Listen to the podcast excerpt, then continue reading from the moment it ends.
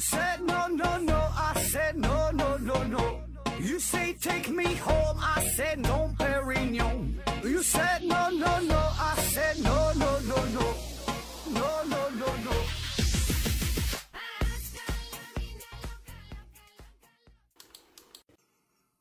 拼命探索，不计后果。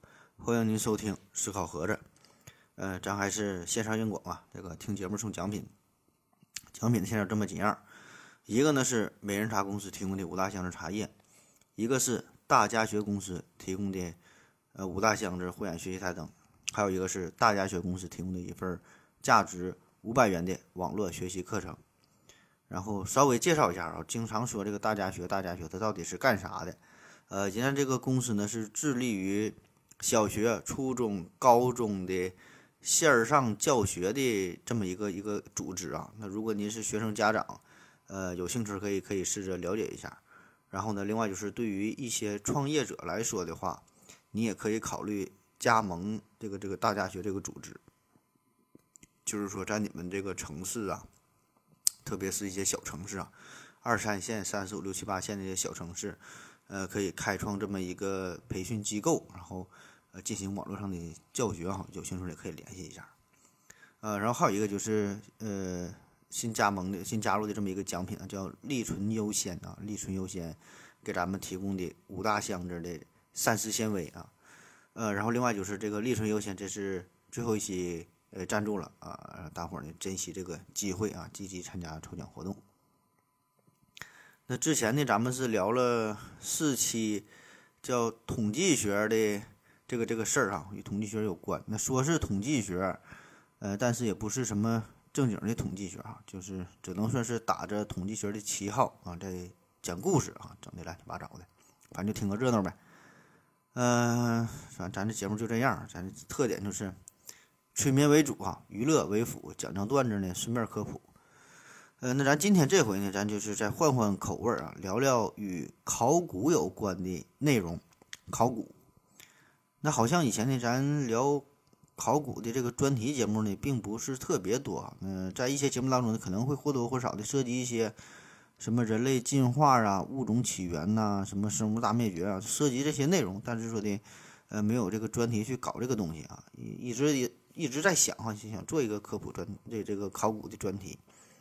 我想了老长时间了，反正我想的挺好，是是是，啥都想啊，想的这个话题老多了，但是没做成哈，慢慢慢慢来吧，一点点来。那今天这个系列呢，叫考古谜案，听这个名号，考古谜案。嗯，其实考古这事儿它本身就是挺迷的啊，就挺迷，因为这事儿吧，其实离咱们大家都挺遥远。呃，本身考古对吧，这就是研究它这几千年、几万年、几十万年，甚至更加久远以前的事儿，对吧？而且呢，考古工作这个工作来说呢，本身它也是非常的高深莫测啊，所以就非常神秘、非常好奇，对吧？跟咱们生活实际上离得非常遥远。那前几年呢，有个这《鬼吹灯》啊，还有个叫这个《盗墓笔记》的这小说就非常火嘛，后来还改编成电影、电视剧，什么什么网络游戏的啊，很火。那现在呢，这个盗墓这个题材啊，这热度也是有增无减啊，足可以看出大伙儿呢对这方面题材的这个兴趣啊，所以咱们整了这么个主题。当然，这个盗墓和考古还是有区别的啊，这俩还是不一样。嗯，咱这系列就是说整理了这么一些与考古啊这方面有关的事儿啊，瞎也是瞎扯。然后呢，今天要说的这个呢叫做呃皮尔皮尔唐人啊，皮尔唐人。也有翻译成叫皮尔当人的啊，反正都是一个音译，叫皮尔当啊，皮尔当版啊，就是皮尔皮尔唐人，皮尔当人，都这都这都这事儿。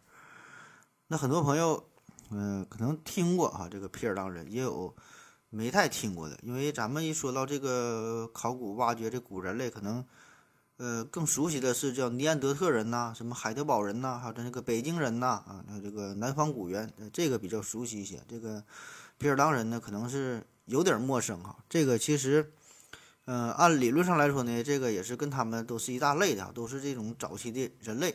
可问题是呢，这个皮尔当人呢，这个是假的哈，是人为制造出来的化石，并不是真正在这个人类进化当中真正存在的，它是完全造假。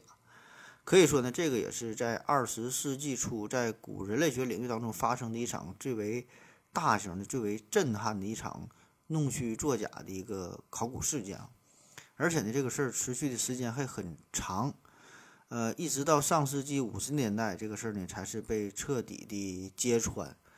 嗯，而且呢，到目前为止，虽然这个事儿是已经被揭穿了，但是说到底是谁导演了这个事件，这个背后的大 boss 是谁哈？谁谁策划这个事儿，也没完全弄明白哈。所以这个事儿呢，就非常有意思。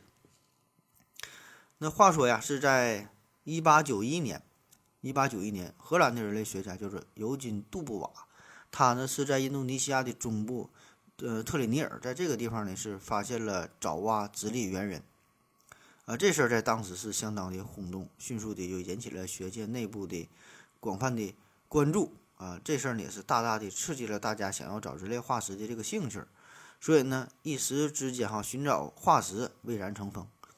那不管是古生物学家、是人类学家呀、化石收藏家呀，还是什么探险者呀，都加入到了寻找化石的这个行列当中哈，都想找化石嘛。那么这个风潮也是一直延续了很长时间。呃，以上这个啊，这是一个大的背景。那好了，故事正式开始是啥时候？是在一九零八年。嗯，其实就是咱之前说的找到这个爪哇人之后不久啊，二十年呗，不到二十年，在一九零八年，在英国。呃，东塞萨克东塞萨克斯郡这个地方有个叫尤克菲城啊，有个这么个地方。这个旁边呢有一个小村庄，叫做皮尔当啊，就是今天的这个主人公哈，皮尔当人啊，就这个地方，皮尔当的村庄。在皮尔当这个村庄呢，有一个采石场，就是挖石头的。呃，挖石头，这帮采石工人天天就挖石头，挖着挖着就挖出了一个骷髅瓢。专业的说法就是一块。头盖骨，然后很不幸啊，这帮这帮挖石的工人一镐子下去，给这个头盖骨啊还刨坏了啊。但是能看出来这是这是个骷髅瓢嘛，所以就不敢再挖了，对吧？你这刨出这个东西了，你你你别再动了哪个大仙的仙气啊，那怎么办？就得找个明白人，就得来看看呗。然后这个采石场这个包工头呢，就找到了一个叫做查尔斯·道森的人啊，这个也是今天的故事的男一号啊，道森。那道森的这个人，他本职工作呀是一名律师，呃，但是呢，他有一个业余爱好，平时就是喜欢考古这方面的事儿啊，可以说是一个非常专业的业余地质学家，而且呢，他还是这个大英博物馆的一个名誉采集员啊，所以呢，人家说说是业余啊，这个考古方面还是还是呃比较专业的。那么你想想，一个律师玩考古啊，听起来这个跨界呀，跨的有点狠点哈，完全不搭嘎的两个事儿，但是说。在那个时代吧，就这样哈。如果你看过这个凡尔纳的一些小说，还有你看过一个这个这个电影叫《肖申克的救赎》哈，这里边也是，就是在英国那个特殊的年代，呃，这帮中产阶级这个有钱人哈，就是玩的非常野啊。这个考古学呢是一个重要的方面，你玩的考古这个绝对是非常能体现个人身份的一个爱好，考古学，而且。道森这个人吧，他在自己的本身这个律师这个领域啊，混的很一般啊，默默无闻，也没经手过什么惊天动地的大案要案啊。所以呢，他的兴趣更多的呢，还都是放在了这个古生物学上边，什么地质学上边哈。没事呢，就属于就就就喜欢去挖一挖、刨一刨啊。那么就这样，这个皮尔当采石场的包工头就找到了道森嘛。那道森。啊，一看这个事儿啊，一看这个这个化石这个标本，自然是非常的兴奋。呃，凭借着凭借着他非常专业的素质，一眼就看出来了。这个呀，这这个骷髅瓢啊，这是正经的老物件儿哈，上面呢还有包浆的，呃。这个这个是个真品啊，这是人类头骨当中左侧顶骨的一部分。那么凭借着道森的敏锐的考古嗅觉。他就认定这个地方呢，不只有这么一块化石，还应该有其他的这这些化石标本。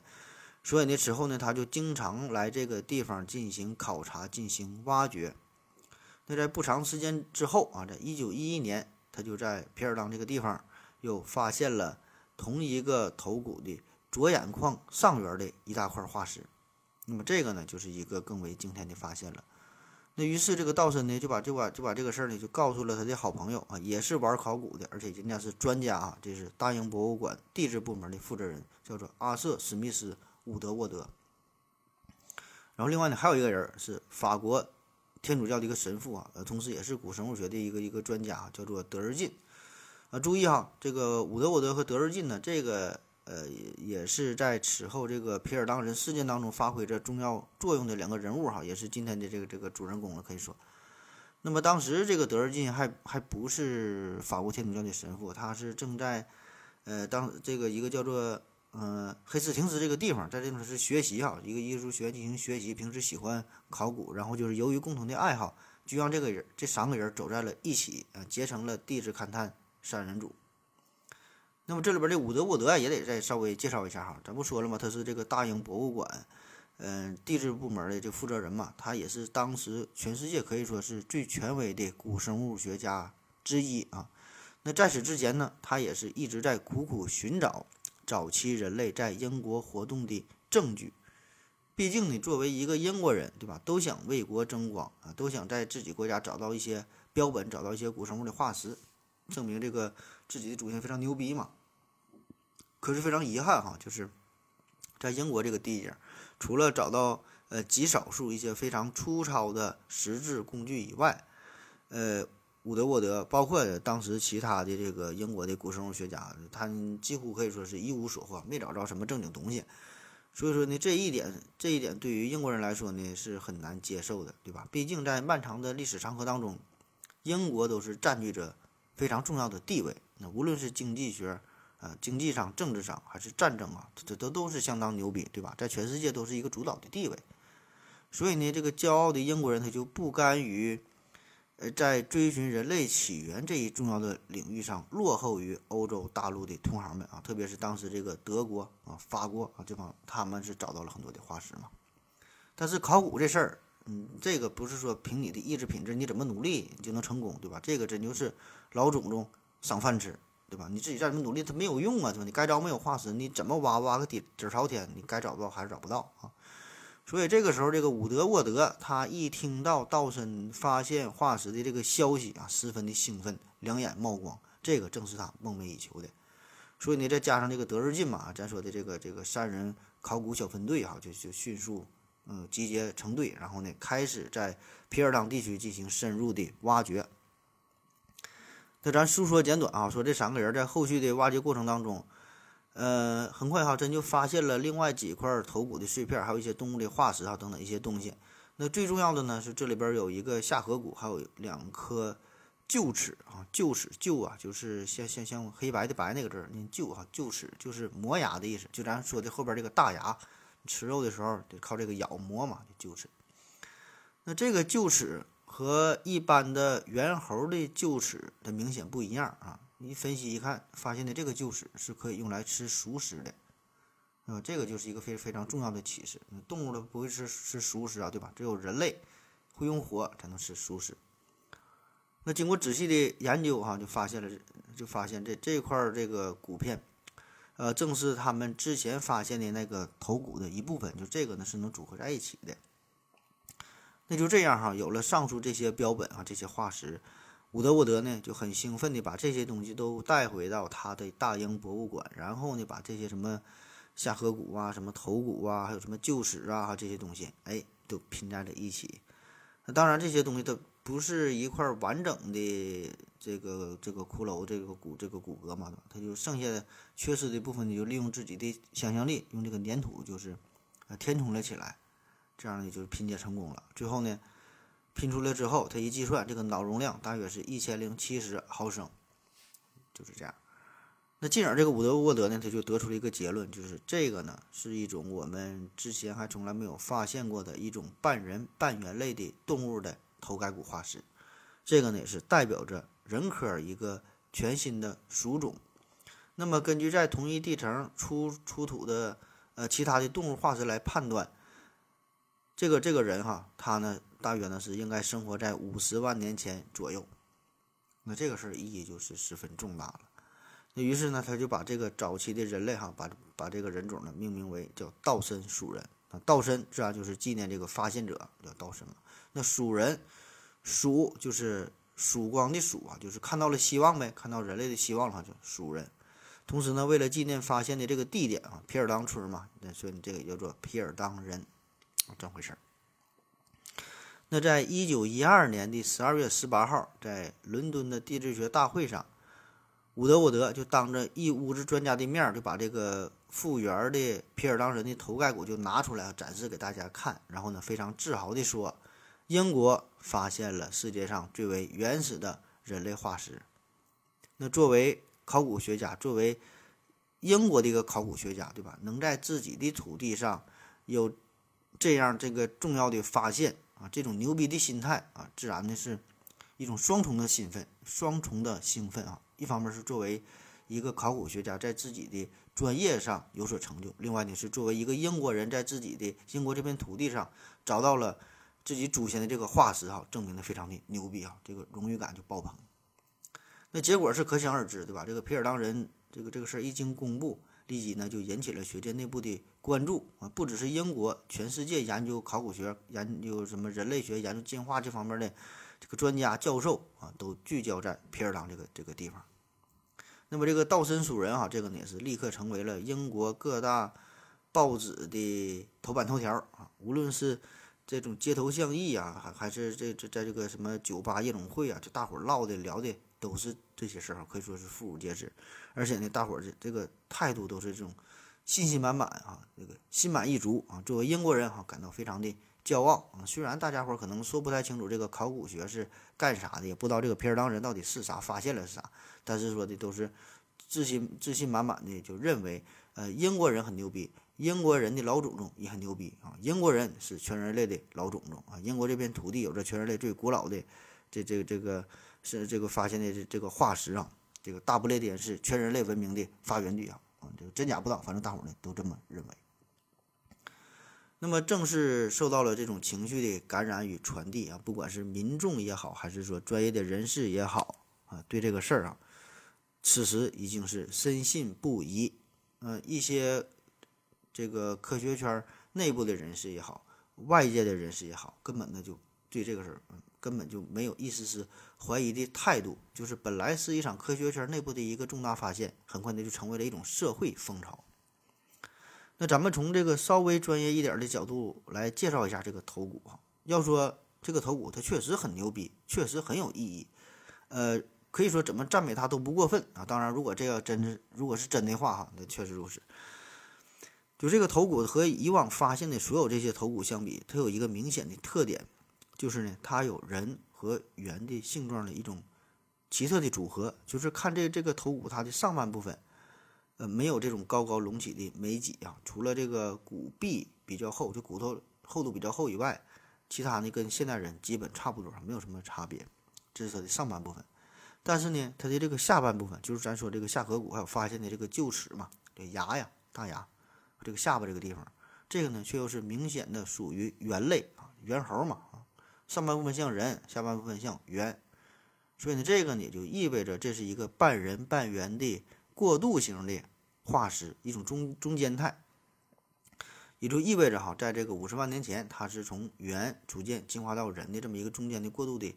形式啊，所以呢，这个事儿对于进化论来说也是意义非凡，因为人类一直想找到这种化石嘛，哈，找了这么久，这回终于找到了。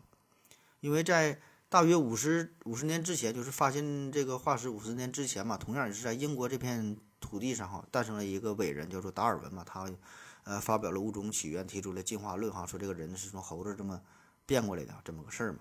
然后陆陆续续的也是发现了一些化石作为呃证据的知识，可是呢很遗憾啊，一直没有找到中间的这种过渡物种，也就是说从这个猿猴向向这个人类进化中间它不得有过渡的这个状态嘛，没找着啊，所以这个事儿呢也是经常被人诟病啊，被广泛的争论。那么由于一直没有找到足够有说服力的化石的证据，所以呢。呃，这个人类学家啊，就把就把中间的这个过渡的状态称为早期人类这种呃叫缺失的一环，他没找到缺失的一环，所以呢，这一些宗教人士也是经常拿这个来说事儿啊。那么从某种意义上来讲，你现在找到了这个皮尔当人哈，就找到了一个缺失的这个环节嘛。不但人类学家这是一个梦寐以求的目标，同时呢，也是证明了达尔文进化论的伟大哈，这个就是特别关键的一个一个一个中中心的零部件。那同时啊，这个事儿呢，呃，就是在这个宗教与科学之争啊这方面呢，也是有着非常重大的意义啊。反正这个吃瓜群众们就是从来都不怕事儿大，就喜欢看热闹。那么这个皮尔当人化石的发现啊，这回不就是很好解决了这这个问题嘛？就把这个缺失的环咱就给补上了啊。头盖像人，下颌像猿啊，正好是一个过渡的状态。说呢，这个考古杀人组，道森啊，伍德沃德啊，德日记上这个考古杀人组，他们这个重大发现，充分的佐证了达尔文的进化论啊，甚至呢，作为重大的科学成就，还被印在了邮票上。这个伍德沃德，他呢还把这个具有五十万年历史的头盖骨啊，把把这个人称为人类历史上第一个英国绅士。那此后在几十年当中吧，这个英国的皮尔当人啊，加上这个德国的呃尼安德特人，还有这个德国的海德堡人哈，这个共同称为欧洲原始人的呃标本啊，这个都是被写进教科书的，非常重要。当然，另一方面啊，也有很多人呢。呃，持有完全相反的态度，就是还是比较小心谨慎、冷静、客观啊，抱着一种科学的态度。那么这些人呢，主要的就是来自于大英帝国之外的这些地方啊，他们就是还没有被这个胜利冲昏头脑啊，因为他们也没胜利，对吧？呃，比如说有来自这个美国的嗯哺乳动物学家叫米勒，还有这个美国的呃一个人类学家啊叫做呃赫德利希卡啊，还有研究中国。猿人化石为主的，呃，叫啊魏敦瑞啊，魏敦瑞，这个听起来像中国人，这也是这个一个德国人。就是说，他们提出的疑问，问题的关键就是，这个上面的颅骨和这个下颌骨，你这么放在一起，格格不入的，他们是否真的是来自于同一个个体呢？对吧？这些人他就认为，这明显这是猿类的下颌骨，是人的颅骨，你感觉这就是生硬的拼接。拼在一起的不可能是来自于同一个个体。那所谓的这个皮尔当人化石，呃，只不过哈，可能就是说的一个这个猿类的这个下颌和人类的头盖骨偶然的被埋在了一起，阴差阳错的被埋在了一起，或者说离得很近，一起被发掘出来。再加上这个牙齿啊，感觉呢看起来也是经过了人工的打磨啊，有非常明显的打磨的痕迹。那另外呢，也有一些人。就把这个皮尔当人呢，说呀，这个是属于一个进化失败的物种，就是说，在这个人类进化树上，技能点可能是加错了，最后呢就是被淘汰了啊。所以说，就即使他们真的存在过啊，也没有想象中的那么重要，就是一个小分支而已，最后被淘汰了。但不管怎么说，反正是大英帝国这边是非常开开心，非常高兴啊，根本不管你们说的这些事儿，而且呢，不管是。呃，其他的就英国其他这些地方这些专家怎么泼冷水啊，怎么质疑啊？但是皮尔当这个地方还真就挺给面子啊，陆陆续续呢又有新的发现。在这个一九一三年的夏天，这个德日进啊，就是前面说的这个法国天主教这个神父啊，他在同一呃历史上发现了一颗犬齿的化石。犬齿化石，这个呢刚好能和前面说发现的这个下颌骨的这个化石还相配套，相配套啊，牙齿还能还能连在一起啊。这个犬齿啊，犬呢是狗的意思，但是犬齿不是说发现了狗的牙，狗的牙跟跟人的嘴它怎么对上？犬齿呢是在门齿和前臼齿之间，呃又长又尖的这个牙齿，就是咱平时说的虎牙呀，小虎牙啊，这学名叫做犬齿啊。哺乳动物当中的这个叫叫犬齿，就说这个牙和前面说的这个化石它能对上。那在此后呢，是一九一四年，呃，又在皮尔当这个地方又有工人，呃，发现了一根象牙，啊，当然这个象牙这就是大象的牙了，这这这个不是说长在人嘴里的牙，也不是插在狗嘴里的牙，就是象牙。那发现了象牙，就能说明啥？就说明很可能的这根象牙，呃，就是被五十万年前皮尔当人加工成棍棒之类的一个工具，拿这个象牙打人呢，打猎呀，对吧？用这个东西。呃，因为这个大象如果是死了的话，它象牙不可能长腿跑的吧？你单纯发现象牙而没有大象其他地方的骨架，就说明这个很可能是被这个人类所利用的啊，是这么回事。那在一九一五年，这个道森呢，在距离原发现点两英里之外的一个地方，其实呢也不太远啊，搁这地方又发现了两块颅骨的碎片，呃，另外还有一些牙齿的化石啊等等一些东西。然后呢，最后呢，一研究一看，哎，这个呢是属于另外一个皮尔当人。那么这个事儿哈，就再次印证了这这就是发掘了，就是说你从这个考古学的角度来说，你这个人的骨头和这个猿猴的这个骨头，你这就是人的头骨和这猿猴的这个下颌骨，偶然被埋在一起，偶然的拼接在一起，确实是有这种可能性。但是说你在另外一个地方也以同样的方式，人的头盖骨和猿的这个下颌骨混合在一起，对吧？这样的几率就非常非常低了，对吧？你这个地方这么混合，那个地方也这么混合，嗯，不太可能。所以呢，这个就从另外一个侧面就强力的认证了皮尔当人确实是真实存在的，确实是就长这个样的，确实是上边长得像人，下边长得像猿。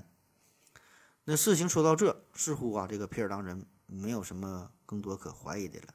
这就是一个呃非常正常啊，也是非常一个完美的考古工作的这个故事啊，基本就是这么回事儿。可是很不幸啊，在呃，这次发掘之后的第二年，道森呢就病故了。啊，为啥说很不幸？这个不幸啊，有两层意思。一方面呢，就是至于道森本人来说啊，毕竟对吧？谁死了，对于死者本人来说呢，他都不幸，谁不爱死？而此外呢，就是说，对于这个考古学来说，对于考古学界本身来说，也是很不幸，因为他死了之后啊，人们呢。几乎就没在这个地方再挖出过什么化石出来，同时呢，也就意味着这场秘密啊，可能也就是永远的失去了答案。你在他死后，就大伙儿使劲怎么挖怎么找，包括在一九五零年，呃，自然资源保护局就是有带队有非常专业的人士，大批大批的人士在这个皮尔当原址上进行了大规模、非常深入的挖掘，但是呢，仍然是一无所获。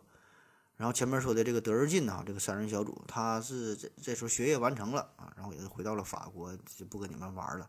后来呢，他还是参与了咱们周口店北京人的这个这个挖挖掘工作啊。那么事情发展到这，这个皮尔当人的挖掘工作可以说是完美的落下了帷幕啊。虽然没有更多的更新的化石被发现，但是之前发现的那些化石啊，再加上当时有这个伍德沃德。伍德沃德哈有他的这个德高望重的地位，那么皮尔当人在人类进化史上的江湖地位是逐渐的被确立起来。呃，据说呀，曾经在这个皮尔当这个地方有个叫巴克姆的庄园哈，在这个地方，呃，亚瑟凯斯爵士还揭幕了一座纪念碑，特意呢给这地方整了一个纪念碑啊，就是为了纪念，呃，为了标示道森呢曾经在皮尔当。皮尔当这个地方发现了这个化石啊，这就相当于一个官方的打卡了。那本来这个故事讲到这儿吧，还都算是挺完美，对吧？嗯，皮尔当人，嗯，以及他的这个发现者们啊，他们呢也都被载入了史册。大英帝国在自己的土地上终于找到了朝思暮想的化石，也印证了自己祖先啊非常的伟大啊。这事儿都挺好。可是呢，随着时间的推移，在世界各地。又有越来越多的早期人类的化石被发现了，啊，其中呢比较著名的，比如说在1924年，南非人类学家，呃，雷蒙·达尔特，他呢是在南非金伯利以北120公里处发现了南非古猿化石，还有呢，在二十世纪末三十世纪初，在咱们北京周口店哈出口这个出土了北京猿人，这两个事儿呢都是非常有代表性的考古学的人类学的这个重大发现。可是奇怪的是啊，就是这两个地方发现的化石，表现出的这个人类进化的方式和皮尔当人啊和这个化石这个进化的方向是有着极大的不同。就是其他地方发现这个化石，不是这个头盖骨像人，下颌骨像猿，恰恰相反，是下颌骨像人，头盖骨像猿。嗯，就其他所有这些地方跟皮尔皮尔当人都不一样。那么这个有什么本质的区别哈？呃，就就是这个大脑的容量就不同呗哈，脑袋大小。那在相当长的时间之内，人类学家对于人类进化的过程呢，都存在着很多的争议，因为大伙儿都没研究明白嘛，对吧？那大伙儿呢都知道，这大脑是非常重要的，是进化的一个标志啊，也是人和动物的一个重要的区别。但是说这个大脑是什么时候出现的，这个时机，大伙儿呢是大家是争论不休。所以呢，这个英国学者呢。就是因为皮尔当人的发现啊，拥有发达的大脑，感到沾沾自喜，对吧？这个头盖骨脑袋很大啊，脑容量很大，就说明他聪明呗。就说英国人聪明呗，英国的祖先很聪明呗。啊所以呢，这个就在心底的这个这个深处哈，还产生了一种这个民族的优越感。但是随着越来越多的证据的积累，人类进化的正确方向，呃，可以说在这个学术界内部已经是达成了一种共识。就简单的说，并不是因为人类出现了更发达的大脑，才让人类逐渐成为人类，才让人类学会了行走等等等等，如何如何啊？而是说人类逐渐成为了人类，先是开始学会了直立行走，然后慢慢的这个大脑才逐渐变得越来越大哈，越来越发达。所以你仔细品味一下这两个事儿的差别，就是一个先后的顺序问题。所以在主流的人类进化序列当中啊，越来越多的化石被发现之后，你都能找到自己的地方哈，都能联系在一起。但是这个皮尔当人反而呢是无法安插到这个进化树当中。原来觉得自己挺牛逼，还是什么缺失的一环，但现在突然就找不到了自己的历史位置。当然，以上说的这个南方果园也好哈，什么北京人也好，呃，虽然这些证据逐渐出土，但是说这些呢都不能从根本上否定皮尔当人的存在，对吧？也许人家皮尔当人就是牛逼，人家就是走上了生物进化完全不同的一个一一一个道路哈。对你，你你你先，你先这个进化腿，你先进化大脑的，对吧？人家就是这么特立独行，对吧？人家愿意先进化啥就先进化啥，你也管不了。可是啊，话虽这么说，但是事情没有这么简单。那之后有了更为先进的鉴别的手段啊，逐渐让这个皮尔当人的戏法啊彻底的暴露了出来。好了，咱们先休息一会儿。我要跟正南去尿尿，你要不要一起去啊？我也要去。哎，风姐，我要跟正南、阿呆一起去尿尿，你要不要一起去啊？嗯，好了，喝了口水回来，咱们继续聊。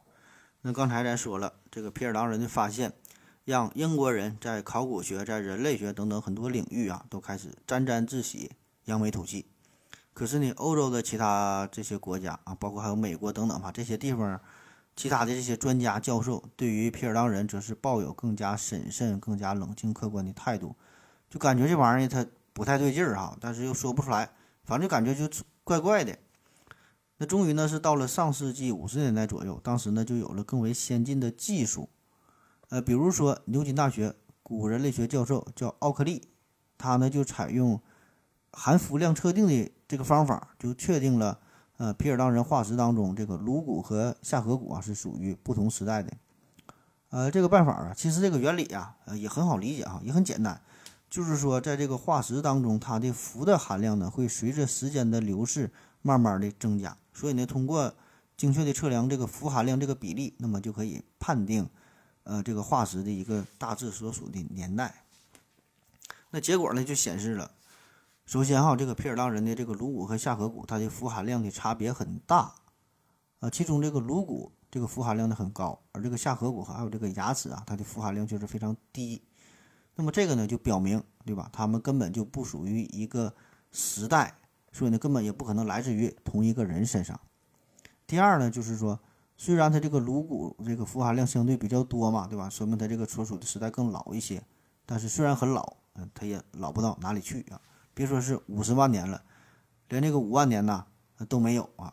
这完全不是老物件，完全的是应用了现代的染染色的技术，就把把这个色儿啊进行加工，就使得这个颅骨表面。具有与这个哺乳动物化石相同的这种黑色啊，而且这个做旧的技术还是十分了得啊，肉眼呢是很难发现。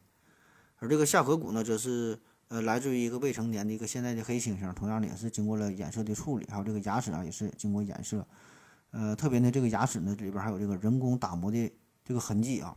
那其他这些动物化石呢，则是从外地搬来的，最后呢埋入了地下。所有这些这个石器呀、骨器啊等等啊，也都是伪造的。那么再后来啊，这个科学家呢就用为用了更为精密的分析的技术，什么同位素的技术啊，各种化学的方法呀，X 线的扫描啊，还有什么显微技术啊，等等等等很多吧。反正就是随着科学技术的呃越来越越越发展吧，就是有了更多可以鉴别真伪的办法，都是应用到了这个考古学鉴定当中。那么最后经过专业的鉴定，哈，就是重新确定了皮尔当人这个，呃，头骨啊，这个牙齿啊等等啊，它的这个年份和来源，也解开了一些谜团。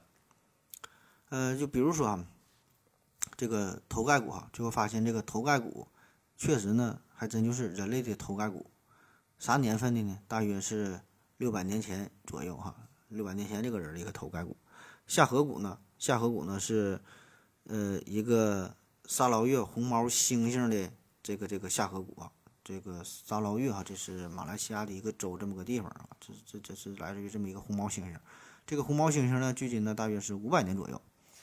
然后这个牙齿呢，还是又一个地方，牙齿呢是一个经过打磨修饰一个黑猩猩的一个牙。然后说旁边还有这个象牙嘛，这个象牙呢是来自于突尼斯的。然后还发现这个河马的牙齿，河马的牙齿呢则是来自于马耳他的。然后这个这个犀牛啊。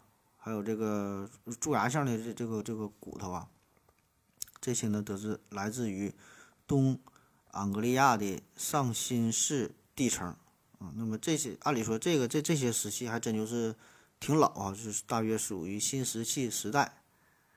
那你一听哈，这些地方又是马耳他的，又是突尼斯的啊，这来自于不同地方，这收集起来还真就是不容易啊，花费了不少心思在里边，可以说是汇聚了世界各地的这些动物标本。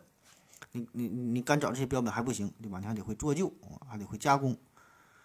那么简单的说，当时这种染色的技术呢，主要呢是就是用这种含铁含铁盐的这些这些制剂啊，还有这个高锰酸啊这些东西，呃，进行衍射啊，然后呢让这些东西呢能与它所在的这个地层啊相对应上啊。所以呢，专业人士呢也是不太容易就一下看出这个这这这个这个马脚啊。产生这种以假乱真的效果啊，所以呢，你就说这个造假这个技术，你要真要是没点专业的知识储备哈，一般人呢还真就整不了。但是说最为荒谬的一个发现，就是在这个骨头旁边还有一个工艺品，嗯，当时科学家感觉哈，这个可能是一个什么工具，或者是身体骨架的一部分，也没研究太明白啊。最后一证明，这个是一个棒球板球的一个一个球棒啊。那么这份关于皮尔当人的最终的检测报告一经公布，啊，全世界的科学家都目瞪口呆了，呃，真是有点不敢相信自己的眼睛和耳朵啊。那皮尔当人也成为了当年最为轰动的科学丑闻，而且他的影响力啊，也不止于在科学圈内部，对于整个英国社会来说，都是产生了非常严重的恶劣的影响啊。那真叫是啪啪打脸，对吧？你原来是多么。牛逼呀，对吧？吹的是乌丢乌丢的，现在是摔的是吧唧吧唧的。那深感丢脸的大英博物馆也是立刻把这个国宝啊撤下了展位，呃，扔进了昏暗的地下室。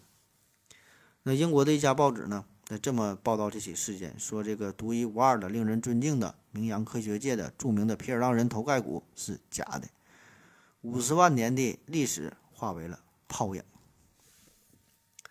那好了，既然这个这个事儿啊已经被拆穿了啊，假的，那似乎呢整个故事呢，呃也就结束了哈，就这么点事儿。可是呢，这个时候有一个更大的问题出现了，就是说到底是谁策划了整起事件，能让这个骗局欺骗全世界的人民，包括这个一流的这些专业的人士、这些专家哈，一骗就是骗了四十多年。那甚至说有一些人在骗局被揭穿之后，仍然是根深蒂固地认为皮尔当人就是人类进化当中非常重要的一环啊，执执迷不悟的。那到底是谁干的呢？那么有一些人呢，把这个矛头啊就指向了大英博物馆，说这个大英博物馆他一手炮制的这个事件。但是咱客观的说啊，这个大英博物馆确实是有着不可推卸的责任啊。可是另一方面呢，他也不想这样，对吧？他也是受害者。那我们所要这个这个追寻的是这个骗局背后真正的这个主使到底是谁，对吧？谁做的这些假标本呢？假化石呢？那这个事儿啊，有人说啊，这个事儿其实已经有答案了，已经有答案了。嗯，之前说的这个奥克莱和韦纳，就就是咱刚才说用这个氟含量测定的办办法，这个测定真伪那个人，就是奥克莱。那么他呢说他呢是已经调查出了真正的造假者，但是说出于某种原因吧，他并没有把这个人呢给公布出来。然后呢，在一九八一年和一九八二年，这奥克莱和韦纳这俩人就脚前脚后就去世了。那么在他们生命的最后一刻，也没能指认出真正的造假者。所以这个事儿呢，啊，似乎要解决了。可是呢，马上啊，随着两个人的离去，啊，又蒙上了一层。更加神秘的面纱。那么至于说更早之前的这起事件的主要人物，咱说的这个三人组啊，这个道森呐、伍德沃德呀，还有那位法国的天主教神父德尔进哈，那他们更是早早就去世了，对吧？所以呢，也无法亲口向世人道出这个事情的真相，所以这个事儿就变得越发的扑朔迷离。那在二十世纪九十年代，关于皮尔当人这个这个造假这个事儿的讨论啊，又是又是变得十分的热闹起来。而且呢，这个时候还有几部专著啊，有人写书、写论文研究这个事儿，经常的在一些小报上也是有各种传说。然后有还有一种说法，说这个福尔摩斯探案集的作者叫柯南道尔啊，说这个柯南道尔呢是这个皮尔当人的背后的主使，他是这个大 boss 啊，真假不知道啊，反正大伙儿都挺爱看，都挺爱听的。那咱们可以一个一个分析一下，说说这个事儿。首先，一个非常值得怀疑的对象，自然的就是道森这个人，对吧？毕竟作为考古爱好者啊，是他首先发现了皮尔当人，对吧？所以他是最值得去怀疑的。你想想，如果换做一个，比如说泌尿外科医生发现了化石，或者是一个厨师、一个摄影家发现了化石，这个意义它就不一样了，对吧？你他恰恰就是一个考古学家。呃，当然你可能会说，这这是采石场工人第一个发现的，不是他第一个发现的。但是说，你看这个地方啊，离道森生活地方又很近，对吧？他还是考古学家，所以这个事儿就显得非常的微妙。那么从这个动机上来说，道森这个人呢，他也是野心勃勃。嗯，之前说了，他是一个律师本职工作，但是律师做的不是特别成功，所以他也是不甘于一辈子就做一个默默无闻的小律师，对吧？总想搞个大新闻，也想光宗耀祖啥的，对吧？所以呢，他就有很大的怀疑。而且据说呢，还有人发现哈，都是小道消息说的，说有人发现就去他家的时候，看他正搁那块煮骨头呢。当然不是炖这个脊骨，整个脊骨炖酸菜，就吃的骨骨头啊。他是给这个化石给这个这个骨头染色，所以这个就更加值得怀疑了呗。但是呢，同时也有一些人认为哈，虽然这个道森呢他是业余的考古学家，也喜欢考古啊，研究这这方面的事儿，但是说他这个。能力，个人能力上并不具备造假的能力，的幕后一定有一个更大的 boss 协助他，或者或者说是支持他，他才才能去完成。就是你作为一个考古的业余爱好者，你你没有能力搞到这么多的标本，对吧？这些东西你你去哪买去？你买也买不着，对吧？你即使说你真就想通过欺骗的手段把自己整上头条啊，行行，短暂的出个名，你倘若没有内行的。这种非常专业的帮助啊，你你也没法把这个骗局设计的天衣无缝，更不可能一下骗了这个四五十年，骗过这么多专家的眼睛，对吧？很不容易。所以呢，这个时候呢，伍德沃德自然呢就成为了第二个被高度怀疑的对象。毕竟伍德沃德他从这个学术角度上来说，他有这个专业的知识储备，对吧？他这个技术造假的技术，这个是不成问题的。而且呢，呃，他也是凭借着皮尔当人的发现这个事儿哈。在当时来说，他也让他成为世界考古学、呃人类学研究这这这方面啊，这在这方面也是出尽了风头，成为了这个江湖的大咖嘛。但是怀疑这个伍德沃德这个事儿吧，还有一个事儿呢，他不太好解释，就是这伍德沃德他在生命的最后关头，最后这个十几年当中吧，把毕生的精力可以说都是放在了比尔当人的。皮尔当人的研究上，就是一直在孜孜不倦地研究着这个头骨，而且后来他眼睛还瞎了，呃，就算他眼睛瞎了也没放弃，他仍然是通过这种通过这种口述的方式，还撰写了一本描述皮尔当人的著作，叫做《最早的英国绅士》。那么这个事儿呢，是在一九四四年，在他去世之前不久才完成的。可以说哈，他这这个伍德沃德那对于皮尔当人那是爱的那么认真，是爱的那么深。嗯，可还是听见了你说不可能啊。那么单纯就这种锲而不舍的精神来说哈，也不太像一个骗子所具备的。而且如果说这个伍德沃德真的就是为了名利二字，那么在他功名成就之后，也没有必要再耗尽自己的心血，全都放在这个皮尔当人研究上，对吧？他明知道假的研究他干啥？他不不有病吗？对吧？嗯，这当然也也有可能是他入戏太深了哈，无法无法自拔。反正我觉得不管换做谁吧，这也不太可能。愿意把自己的这个一生的精力都浪费在，呃，明知道是一个假的这个事件上。何况呢，咱从另一方面来说，咱也介绍了伍德伍德，他当时的江湖地位其实已经是挺高了，也没有理由、没有必要来玩火啊。当然，这个事儿也不好说，这人心叵测，也不知道人家咋想的，也有可能。你包括现在有很多的院士啊，地位也挺高了，就偏偏就喜欢造假的，对吧？这事儿咱咱咱也说不好。反正总体来说吧，大伙儿的对于伍德沃德呢还是比较同情、比较认可的，更多的呢是把他当做一个圣这个上当者，当做一个呃被害者啊，也是很无辜。那么除了这个道森伍德沃德以外呢，自然呢还有一大堆受牵连的人，也是呃受到了怀疑哈。比如说咱说最早这个形成的这个挖掘队啊，这个三人组啊，这个神父德尔金啊。嗯，还有呢，当时大英博物馆的馆长叫做索拉斯啊，索拉斯这个人是也是被高度怀疑的。啊，另外呢，还有就是参加挖掘工作的是大英博物馆的馆员，叫做辛顿啊，等等啊，一批人。那么这些人也都是被怀疑过，可是呢，也没有什么确实的这个这个证据啊。所以呢，在数十年之后，就是这个这这个恶作剧哈被被被发现之后。啊，大伙儿呢也是各执一词，这帮学者也没研究明白，没形成一个统一的意见。啊，反正争论的呢就是特别热闹。那这里边值得一提的一个非常有趣的一个很有意思的一个被怀疑的对象哈，就是咱之前说的这个柯南道尔啊，他也被怀疑。啊，注意啊，这个柯南道尔啊，这个是真人，柯南道尔是真人，是历史上真实存在的柯南道尔。然后这个福尔摩斯呢，这个是柯南道尔创作的小说的人物，福尔摩斯侦探啊，这是小说人物，这个是假的，柯南道尔是真的。那为啥怀疑柯南道尔呢？首先，这个柯南道尔他居住的这个地方离这个皮尔当就不远，非常非常近。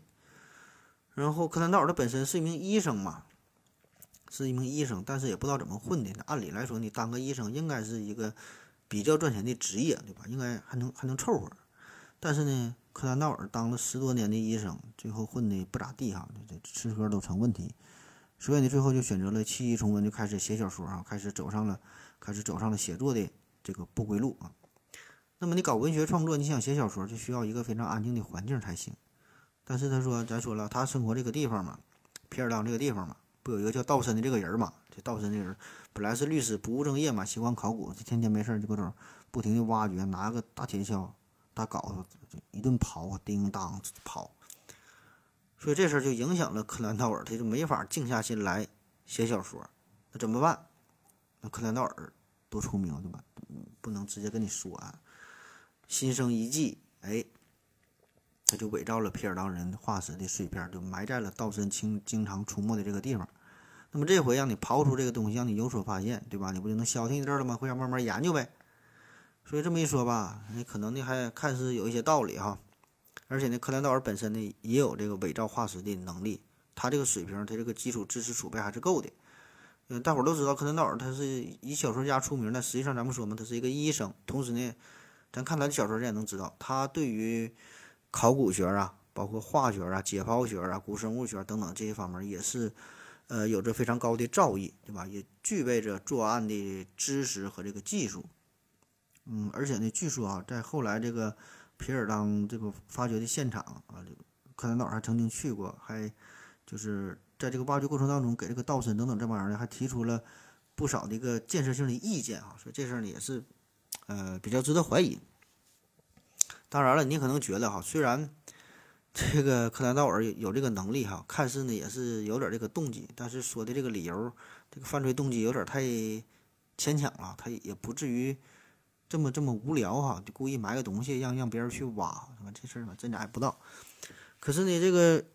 关于柯南道尔说为啥怀疑他呢？有这么一个让人浮想联翩的事儿啊，就是在一九一二年，柯南道尔写了一个科幻小说，叫做《失落的世界》啊。这个反正我没看过。这《失落的世界》，那你看他写小说的这个时间点，就是在道森发现皮尔当人不久啊，这不是说咱说一九一二年嘛？那么呢，如果算上柯南道尔之前的构思啊、创作的这个时间，那么这部这部这部小说形成的时间。与这个皮尔当人被发现、被挖掘的时间，这俩就是高度一致了，基本就重合的。而且呢，在这部小说当中呢，这个故事发生地点的这个地貌啊、这个描述啊、整个这个场景啊，和这个皮尔当地区呢也是极为相近。所以呢，有理由想象，这个柯南道尔就是用皮尔当这个地方作为一个基础啊，作为一呃一一个一个描写。那同样呢，在这个书中呢，还有很多令人。呃，这耐人寻味的一些细节啊，比如说书中有一个人物说，如果你的脑子出名又懂行，就可以呃假造出一块呃骨头。另外一个人呢，则认为啊，说这个搞恶作剧应搞恶作剧应该是人类进步的一个最基本的特点。啊，这句话说的也挺深奥哈，搞恶作剧应该是人类进步的一个最基本的特点，说的多好啊，都都不明白他都他想说的是啥意思。反正感觉吧，就是柯南道尔这个小说呢，好像就跟这这起事件呢，也是有着微妙的联系。而且柯南道尔他本身的这个社会身份，他他和他的交的一些朋友啊，也是帮助他呃有可能整到这么多的这个化石标本啊。比如说他这里边朋友里边有一个是侨居伦敦的一个美国的颅像学家，叫做杰西啊，那可以从他那里边呢随便的弄到点各种各样的头盖骨。然后呢，柯南道尔的有个邻居叫做拉伊，他呢是英国皇家人类学会的会员，曾经呢在马来半岛工作过啊，所以呢，很可能就是从他那弄来的这个猩猩的这个下颌骨的标本，还有包括这个臼齿啊等等。当然这些事儿啊，真假真假也不知道，我都都是从网上抄的，而且也不是什么什么高端的网站啊，就是从百度上。一搜一大堆，你也能找着。完就是，我就胡乱那个讲给大伙儿，咱就一听听个热闹完事儿啊，没有什么新源的可靠性。那最新的这个研究啊，是这个英国电讯报发布的一个消息，说是用的最先进的这个 DNA 的技术。DNA 技术啊，这是在二零一六年的八月份，英国科学家用这个 DNA 的技术检测了道森发现的各种的标本。最后就发现啊，其中呢有一颗发现于一九一五年的这个牙齿的化石啊，不知道你是否还记得？就是咱开头说的，他是后来发现这个在呃道森在距离原发现地点两英里之外的第二次发现这这个化石啊，这个牙齿。那么这个经过 DNA 鉴定之后，就显示出这个与他之前的那个下颌骨上呃发现的。这这个下颌骨的 DNA 哈显示出的这个是来自于同一个黑猩猩的，而且呢也是经过打磨的，所以呢也就意味着，对吧？这俩明显是有有联系的嘛，就就来自于同一个黑猩猩，所以呢就意味这个这个道森呐，他的造假的可能性呢，或者是比较比较大了。那么从逻辑上来说呢，这个道森呢应该是自学了一些知识，然后呢利用当地发现的中世纪的呃这个头盖骨这个碎片和呢。他想方设法获得的这个黑猩猩的这个骨骼呀，拼接在一起，伪造出了皮尔当人的化石。然后呢，可能是因为不甘寂寞，想搞一个更大的新闻，所以呢，最后就再次伪造，在距离原地的两英里的之外的这个地方，又又整出了这个这个牙齿啊，又弄出了一个小高潮。啊，这是一个一个推理啊。同样，我们也可以认为啊，这个可能就是柯南道尔安排的，也很有可能，对吧？因为在第一次道森发现了皮尔当人之后。咱不说嘛，本来柯南道尔是想营造出一个比较安静的写作的氛围，对吧？让他不再这么跑了。但是没想到，在道森第一次发现皮尔当人之后，非但没能安静下来，反而是更加疯狂的去挖掘啊，变本加厉的使劲跑，声越来越大。那么这个事儿呢，事与愿违了，怎么办啊？那么很自然的，柯南道尔呢，就是把另外一个标本埋在呃。其他这个地方，说距离这个地方两英里之外的这这个地方埋上一些牙齿啊，一些化石，然后让自己的仆人或者是其他什么人呗，想办法呗，把这个刀身引到新的地方，离开自己吧，让离自己远点，对吧？这时候柯南道尔的世界就变得清静了。反正我倒觉得吧，这个事儿啊，就就到现在也没研究明白到底背后主使是谁。反正我觉得不管是谁呢。现在可能也很难再研究明白了，但我觉得这个事儿啊挺好玩啊，挺有挺挺有意思，呃，未解之谜嘛，对吧？咱可以用这个这个主题啊拍个电影，我觉得挺有意思，可以呃做成一个开放式的结尾啊，开放式的结尾，就最后也没研究出来是谁，然后反正我觉得总体来说这个故事情节是挺跌宕起伏的，然后里边还夹杂着什么考古啊，还有这个福尔摩斯啊，还有这个科学进展。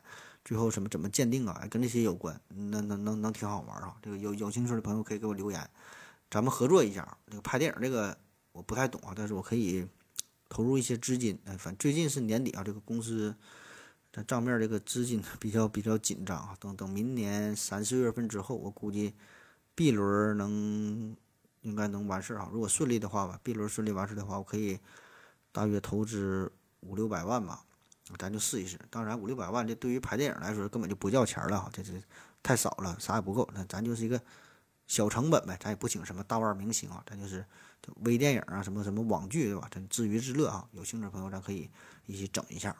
好了，咱先休息一会儿。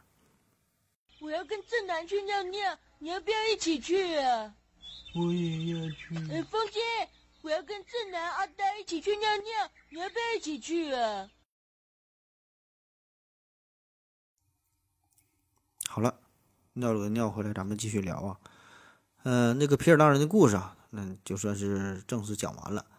然后最后这个幕后的大 boss 到底是谁？咱们瞎分析了一通哈，也没分析出来啊，也没说出个四五大六来。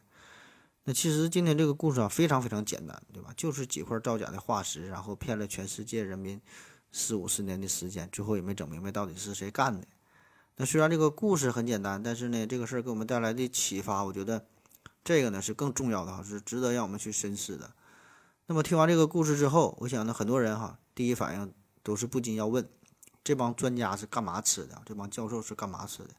它不是两三个月的时间，不是两三年的时间，它不是一所大学，不是一所城市当中的这么一个简单的骗局，这是欺骗全世界，欺骗了这么四五十年，而且这个骗子的手段，现在咱们来看哈，好像也不是特别的高明，对吧？就是用了很简单的打磨的技术，然后染色，然后拼接，然后埋在地下挖出来啊，就就骗人。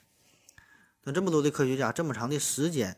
怎么就连这么明显的这个恶作剧啊就看不出来呢？那你可能会觉得这个是不是一个技术上的问题呀，对吧？后来不是说通过什么富含量的测定嘛？又是同位素啊、X 线扫描啊，什么什么方法，通过这些黑科技才才给出了一个准确的答案嘛？可是如果我们重新把这个事儿重新复盘一下啊，那即使没有这个现代这种高科技哈，不用这些东技术来看，咱就是拿个放大镜。你仔细看一看，也能看出这些化石上边有打磨的痕迹，对吧？你这个并不需要什么丰富的经验，可以说就是考古学专业的学生、在校的学生刚学这个事儿，也应该具备这个初级的这个鉴别的能力。很明显就是拿错错的，这个条纹它是不一样的。而且前面也说了，这些东西它都经过是染色的。那么染色的东西就是有个特点，就是表面上这个颜色，呃，是看起来是正常的，但是呢，在这个它只是染的表面，对吧？它里边色没变，里边的化石它该啥色还是啥色，它该是白的还是白的，表面它是黑的。所以你这个你稍微往里边一看啊，你深层次一看，很明显这就是一个新货啊，完全就是没有被石化的骨头。那么这一点呢，其实也不难，对吧？这也只是一个考古学一个入门级的一个水平啊。那么到底是啥原因促成的这个事件呢？大英博物馆古生物学家。叫呃麦克劳德，他呢是一语道破了玄机。他是这么说的：他说，由于当时有关人类从猿演变的新科学理论啊盛极一时，人们在如此迎合潮流的发现面前，欣喜地失去了客观推理的能力。不可否认的是，当时英国人的虚荣心对科学权威的盲从。甚至包括媒体的推波助澜，都在这一事件当中起到了不可忽视的作用。那这些因素结合在一起，才蒙蔽住了众人的眼睛，使得这一世纪大骗局轻松得逞，还使整个英国科学界为之落下了笑柄。我觉得这段话就是，呃，概括的很到位哈，基本的就把这这个事儿，这个更加深层次这个道理就是说清楚了。那如果让我概括的话呢，这个问题核这核心呢，就是，呃，一种被过度放大的自豪感，就是本身这是一个科学事件，但是在科学事件的背后啊，并不是科学的事儿，这是一种被过度放大的自豪感。这种自豪感呢，一个呢是来源于人类本身的一种自豪感，另外一个呢是来源于民族本身的叫做民族自豪感。啊，本来自豪感这个这是一个好事儿啊，这是一个积极向上的，但是说。自豪感你得控制好这个度，如果你把握不好这个这个度啊，特别是你把这种自豪感过多的放在科学研究当中，必然的就要出问题，使得科学不再那么纯粹啊。分咱分别说一下，这个也是今天嗯，最最重要的地方，觉得就是咱要一个讨讨论的地方，说说这个自豪感和这个科学的这个事儿。咱分别说一说啊，先说啥叫人类自豪感。咱总说嘛，有个词儿叫做“人是万物之灵”啊，人很牛逼，不管这个猎豹跑得多快，雄鹰飞得多高，狗熊啊多么有力量，等等等等啊，在人类面前，我们都觉得所有其他这些动物都是渣渣灰啊，跟咱们人类那根本就是没啥可比性。那虽然咱们人类咱也是从动物进化来的，对吧？但是说我们总觉得自己呢要比他们高级了许多，所以呢这个骗局哈之所以能够如此成功，正是利用了人类这种心理，就觉得我们人类就比动物牛逼，咱们高高高高在上啊。可以说呢，就是为了呃当时的流行的理论哈应运而生的，哎就产生了这个化石。那么根据这个达尔文的这个进化论来说啊，就是人是从这个猿进化来的嘛。那么人和猿身体上主要有两个差别，一个就是脑容量的大小的问题，另外一个就是直立行走的问题。但是说这两个这两个特征哈，它不可能同时出现。你到底是脑袋先变大的，还是你先会直立行走的，对吧？就保证有个先后的顺序。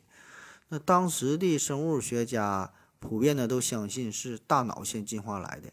就是有了更发达的大脑之后，人的祖先就开始变聪明了，然后就觉得这四条腿走路感觉不得劲了啊，算了吧，咱就站起来吧啊，然后开始用两条腿走路，这是当时的主流的思想。所以呢，这个呢就反映出了一个大脑的重要性，对吧？这个也是人和动物最为根本的区别。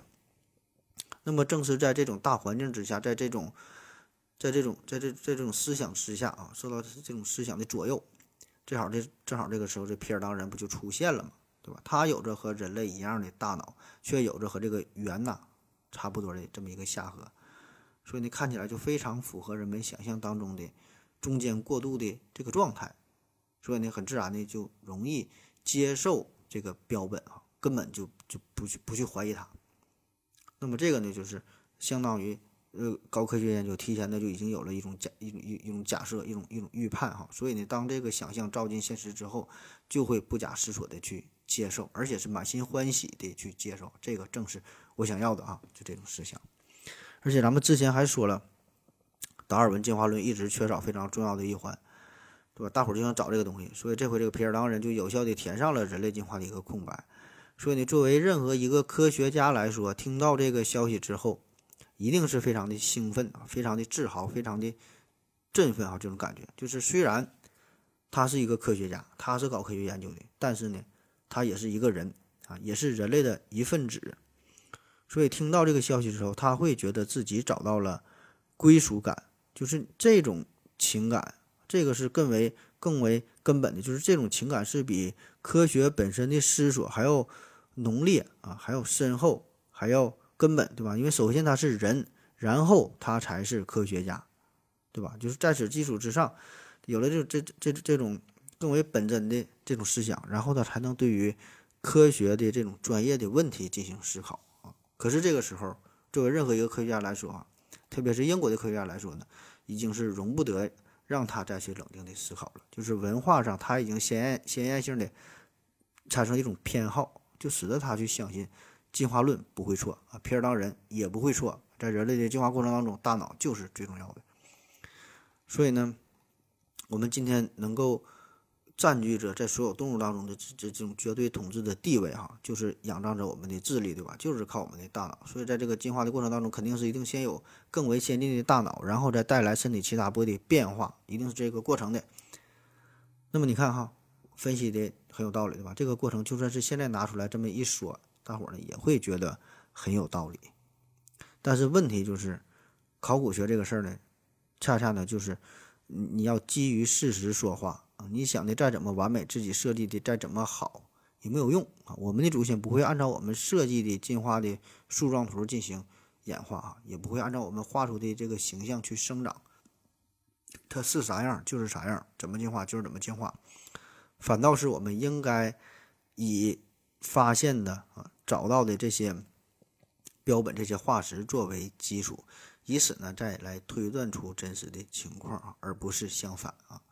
对吧，并不是说我们要给出太多的预设，然后按照自己的想法去找化石啊。所以呢，后来的这个结果也就显示了，这个大自然展现出的恰恰是相反的一个进化的途径。就比如说这个大名鼎鼎的南方古猿哈，它的身体已经是完全直立起来了，它已经会用两条腿走道了，但是脑容量却是非常小啊，也就说明这个身体的进化要早于大脑的进化。先站起来，走着走着，慢慢才变聪明。那么后来有越来越多的这个这个类人猿的这这这个这个化石啊，就是被发现了，就都是阐明，都是表现出了直立行走的出现要早于大脑的进化。而且呢，呃，这些这个这些猿人的这些下颌也是和人类更更加接近，反而是这个脑容量啊要比现代人要小啊，所以头盖骨的差别呢。要更大，所以这个就是和造假的这个皮尔当人就是完全相反的。好了，这个叫做这个全人类的这个自豪感啊这一方面。另外一个一个一个一大方面哈，一个原因就是叫民族自豪感。现在呢，咱们也总说啊，这民族自豪感要要振奋民民族精神呢，增强民族自豪感啊，经常说自豪民族自豪自豪感这个词儿。这本来咱说嘛，这是一个好词儿对吧？民族自豪感可以让一个民族更加紧密的。团结起来，共同的什么拼搏呀、奋斗啊、啊努力呀、向前呐，对吧？让自己的文明发展延续啊，这些都是好事儿。但是说呢，这种民族自豪感呢，也不能过度，对吧？你整不好，他就跑偏了。那么在这起皮尔当人事件当中呢，正是大英帝国浓烈的这种民族自豪感起到了推波助澜的作用，就让他们最后他就他就跑偏了嘛。你看啊，这个英国，那是多么牛逼的一个国家。远的不说，咱就从这个工业革命以来，从这时候开始说，对吧？咱咱都听过呀，工业革命嘛，对吧？大英帝国执世界之牛耳三百年余啊，号称是日不落帝国，日不落哈，疆域遍及遍及了世界各个地方。你不管地球怎么转啊，不管什么时候，太阳的周都会照在大英帝国的领土之上，对吧？因为人家国家在世界各个地方都有殖民地，都有控制力，都有话语权，这个确实很牛逼啊，那这真是相当的。繁荣啊，强盛，而且呢，英国这个国家自古以来也是人才辈出。你看人家最早是牛顿啊，再到瓦特、法拉第、达尔文，啊，再到后来的卢瑟福，再到咱现在这个霍金等等等，就大批大批的科学家。那其他领域的文学、哲学、艺术，方方面面，对吧？这这都是确实很牛逼，咱就不用说一一举例子了。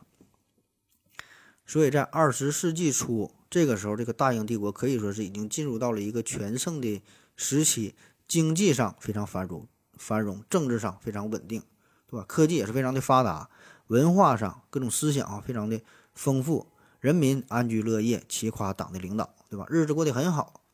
那么这个时候，大英帝国的民族自尊心也是逐渐的膨胀，膨胀到了极点，不管什么事儿都得争世界第一，对吧？人家确实有这个实力啊。那么这个时候就产生了一个问题，就是他们这种思想呢？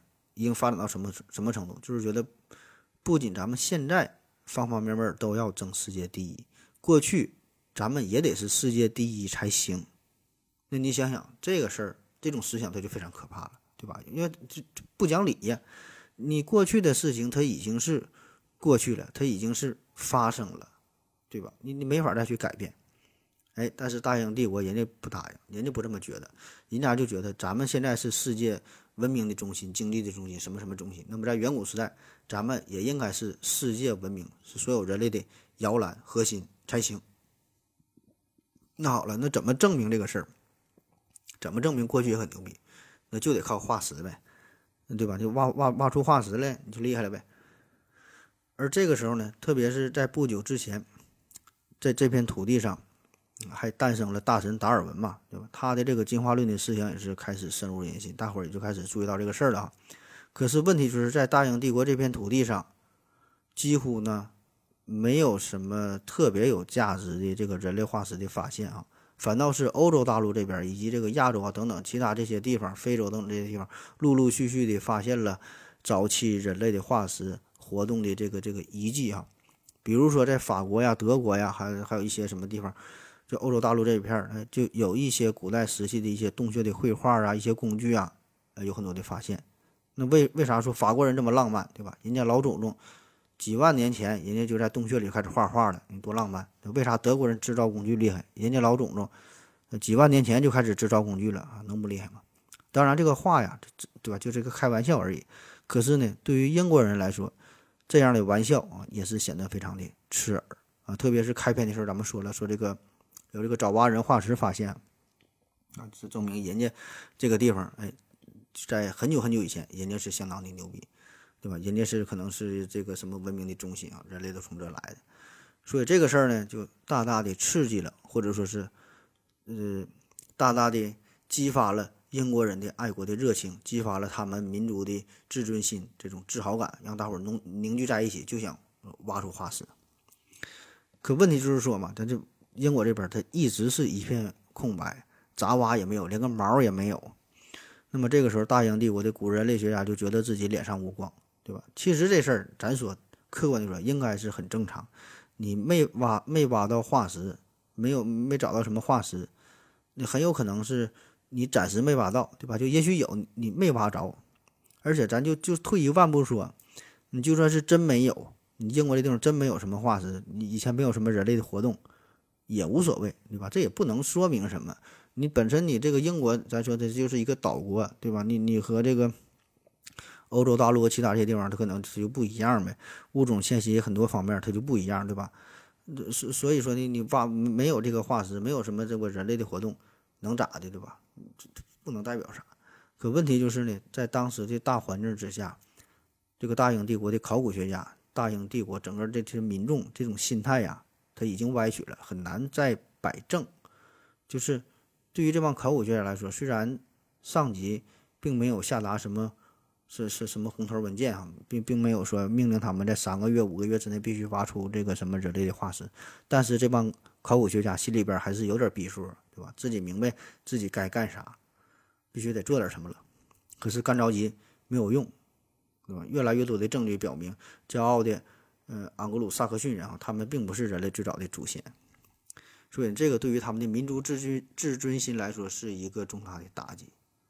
那特别是这个事儿哈，发展到了一九零七年，变得越发的严重，到达了顶点，就是这个德国海德堡附近，发现出了一块早期人类的，呃，颌骨的一个化石啊，就是大名鼎鼎的海德堡人。那最后证明，这个大约是生活在六十万年到十万年前的这么一个人啊，这个是尼安德特人的一个直接祖先啊，呃，也是现在被公认的欧洲最早的直立人之一啊，这意义非常重大。哎，在德国发现的。所以这个消息对于英国人来说非常的不利，简直就是一个致命性的打击。那好了，那事情发展到这个地步，怎么办？生挖是挖不着了。当时的这个工程队的挖掘机呀，都已经被这个考古学家征调起来。这帮考古学家天天就一顿刨啊，一一一顿挖呀，也没好使，啥也没找到。所以最后一招只能造假。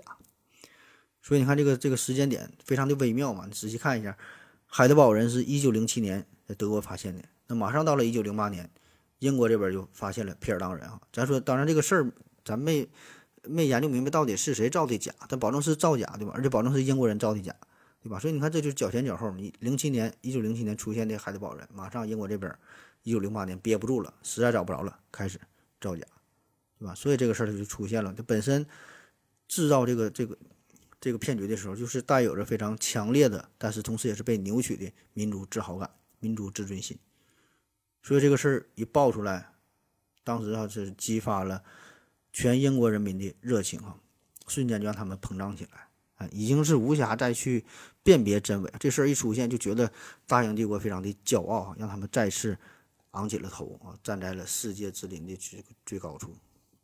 所以咱之前说，在这个皮尔当人被发现的时候，实际上也有一些怀疑的声音啊，当然这些声音。都是来自于英国之外的，可是后来就由于，呃，后续一些化石陆陆续续被发现嘛，再加上英国本身的国际的地位啊，怀疑的声音越来越小，没有什么话语权。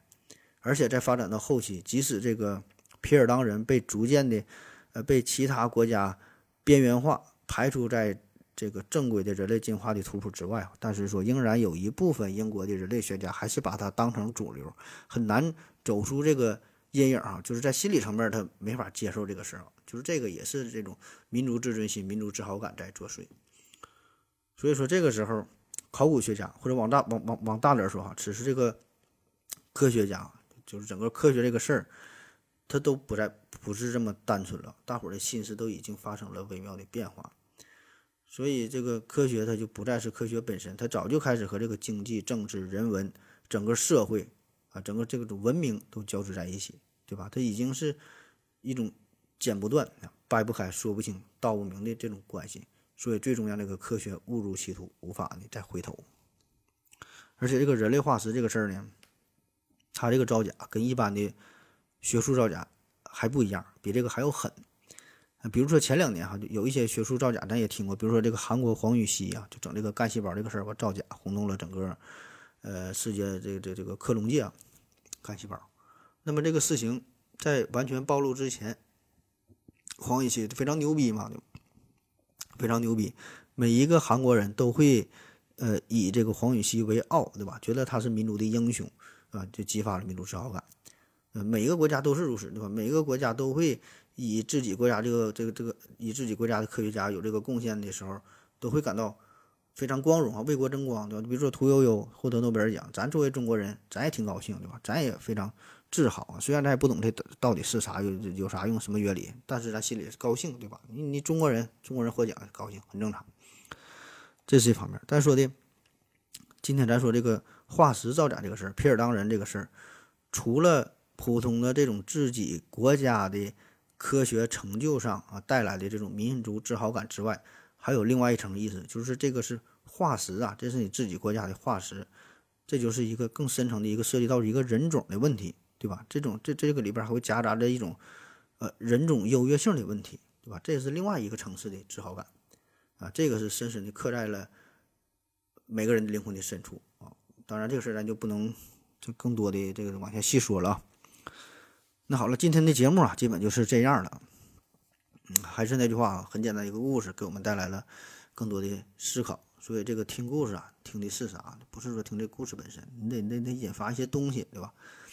那纵观世界历史的进程吧，但凡是嗯这个科学，这里边呢，这都不单纯，的吧？这里边都会夹杂着其他的一些东西在里边啊，或多或少呗。那如果这夹杂的东西太多了，科学就变味了，就不那么单纯了。最后的结果呢，也就是往往令人失望。呃，也许能骗得了一时，但是呢，骗不了一世，对吧？呃，当然，到了今天，这个文明发展到今天，科学这已经不是在不再是一个孤立的学科，也不可能百分之百在保持着原来的那种那种单纯的那种纯粹，的吧？原来科学可能一个人就可以搞啊，一个人自己做实验之类的，这就行。那现在已经不一样了，现在你都得有实验室，都得靠政府的去。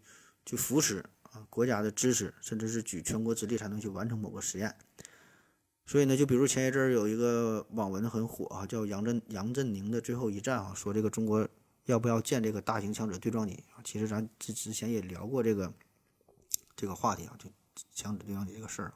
当然，咱咱并不去过多的去评论哈，呃，因为本来这个大型强子对撞机这就是一个科学内部的事儿啊，这是科学家应该关心、应该考虑的问题，对吧？但是。问题就是这个东西它得花钱，花很多的钱，嗯，所以呢，这就上升到了另外一个层面的讨论啊，就是这得跟其他的领域，对吧？你花别地方钱是教育的钱啊，是其他什么，呃，军军军事上的花销，对吧？医疗上的花销，对吧？占比是多少，对吧？这就是另外一个层面的讨论，就不是科学本身的讨论。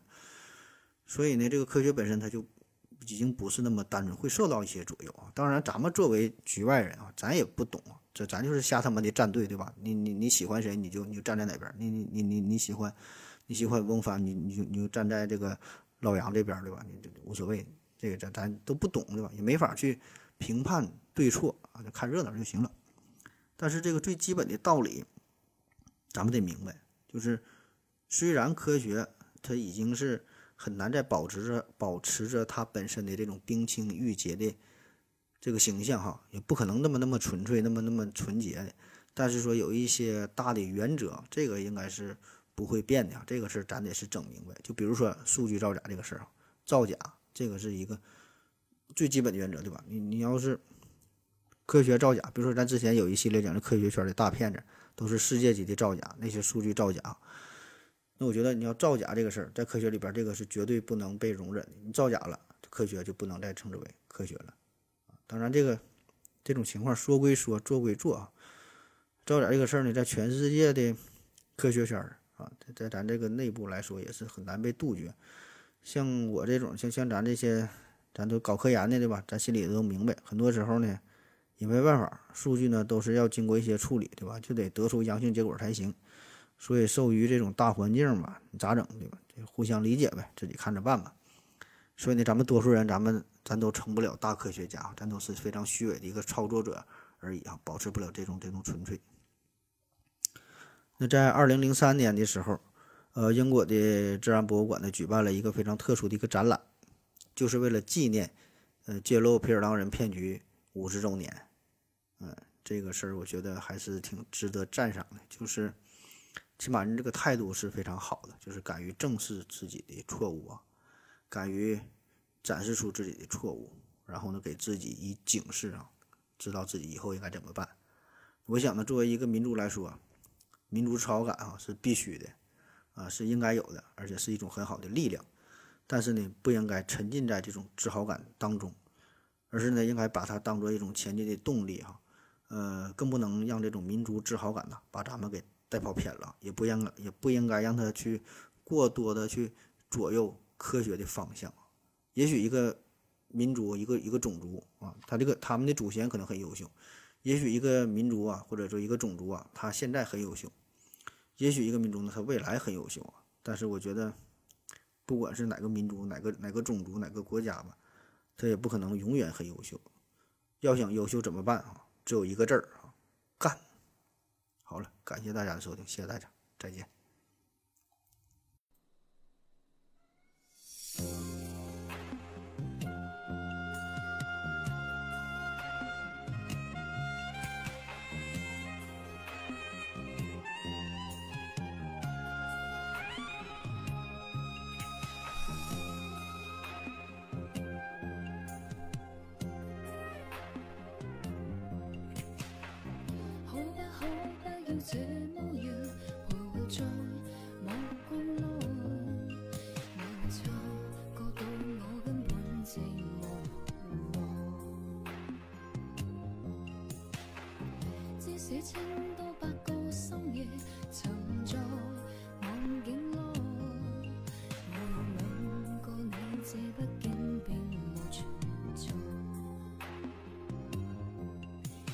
车声开始酸，好细。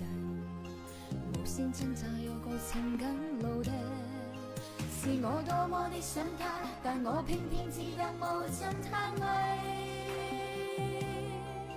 其实每次见你。我也着迷，无奈你。我各有各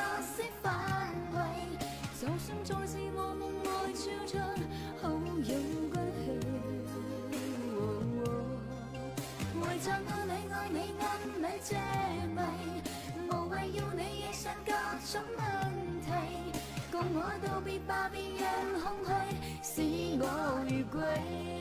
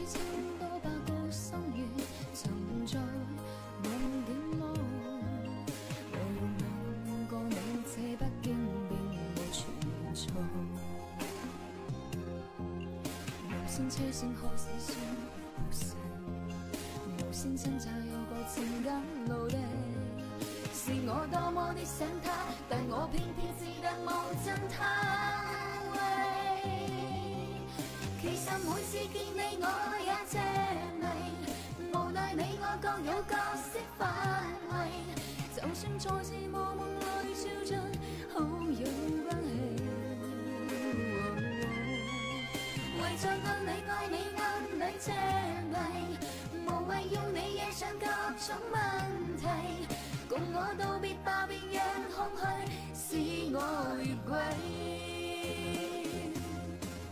其实每次见你我也着迷，无奈你我各有角色范围，就算再次我梦内照进，好有关系。